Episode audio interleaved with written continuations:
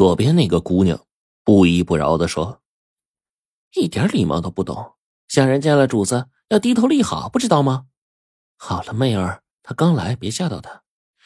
朱郎，你的事我听说了，没想到小小年纪倒是一个有情有义的汉子。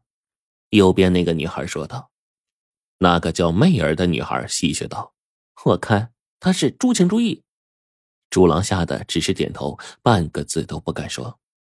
右边那个女孩说：‘你别怕，我叫蓉儿，你在我家好好做事，认真和小二他们学本事。’接着，那个叫媚儿的又开始喋喋不休的数落一通，然后挽着蓉儿的胳膊，有说有笑的走了。”李小二长出一口气呀，回头埋怨道：“都叫你低头了，你却没听见。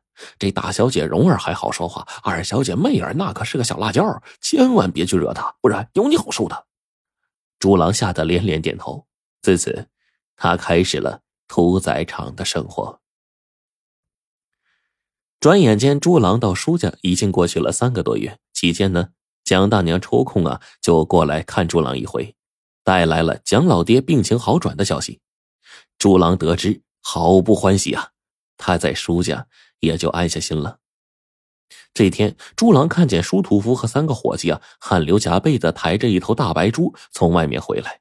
他看到几个满身大汗的人，又看了看那头猪，不觉失口说：“一头猪用得着这么多人去吗？”这句话。可把几个伙计给惹恼了，心说：“咱忙活了大半天，啊，远远的把猪给抬回来，没功劳不说，还被一个小学徒说三道四的。”他们正要上前收拾这个猪郎呢，却被舒屠夫给拦下来。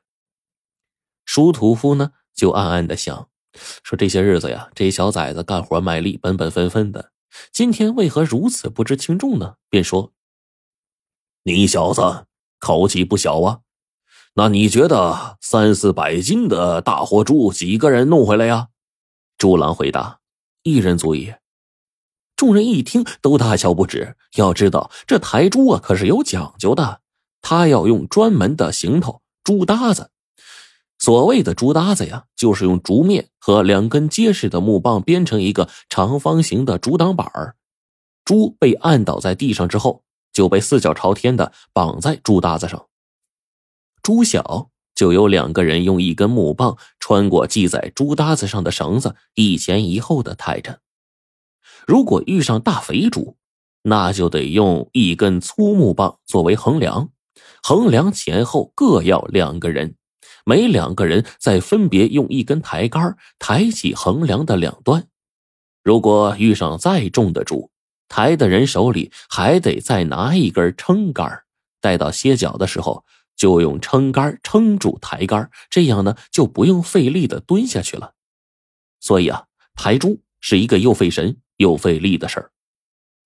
如今这小崽子竟然口出狂言，说什么一人足矣。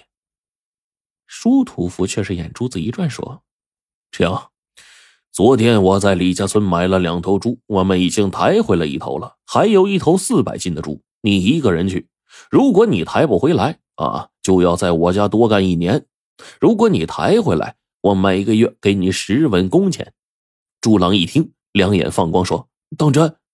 舒屠夫说：“一口唾沫一个钉儿。”朱郎当即答应下来。接着，他就拿出了一根粗麻绳系在腰间，然后又将一个舀水的木瓢扣在头上，哼着小曲儿，众目睽睽之下出发了。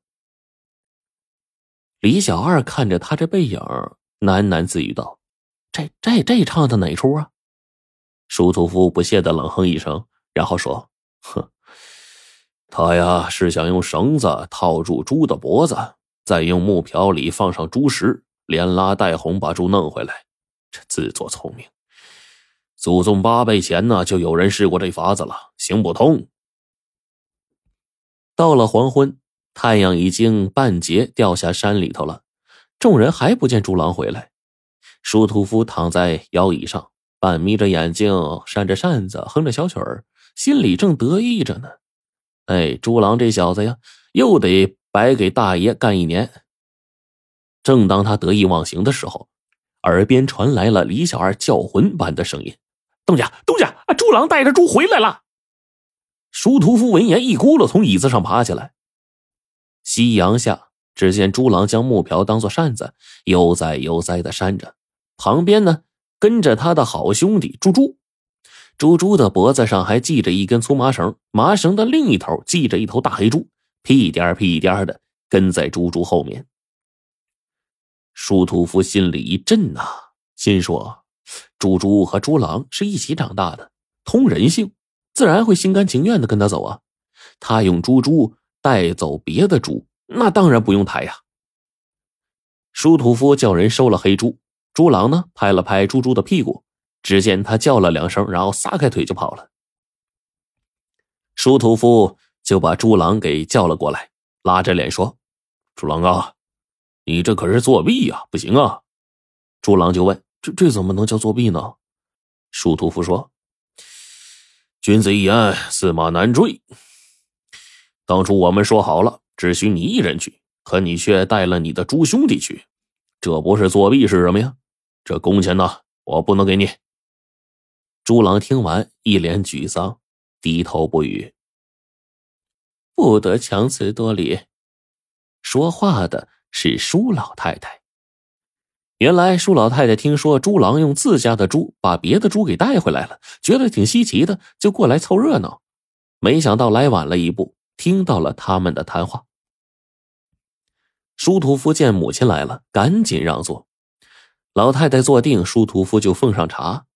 老太太就说：“猪郎是带他家猪去的，但猪毕竟不是人，归根到底还是他一个人去的。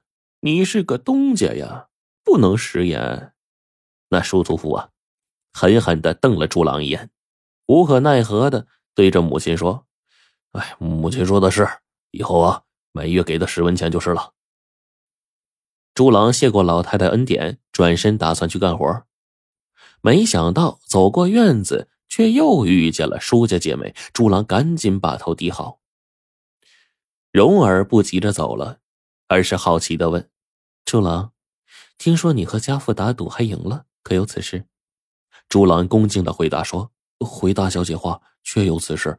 东家已经允诺了，这事儿还多亏了老太太做主呢。”媚儿就不耐烦的说：“别唧唧歪歪的，赶快把事情前前后说一遍。”朱郎便把和东家打赌的事儿说了一遍。媚儿呢，就刨根问底的就说：“朱涛，你出门的时候拿木瓢做什么呀？”朱郎就老老实实的回答：“路上热，我一边走一边给猪背上淋一些水。嗯，猪被宰杀，这是猪的命，但他活着的时候还是要好好对待的。”媚儿一听就笑了：“嘿，没想到。”你这猪头还有点猪情味吗？猪狼见媚儿笑了，也憨憨的挠了挠头，笑了起来。可是呢，他还没笑两声呢，就被媚儿抢过手中的木瓢，劈头盖脸的打起来了。猪狼抱着头只是躲，蓉儿赶紧上前拦住。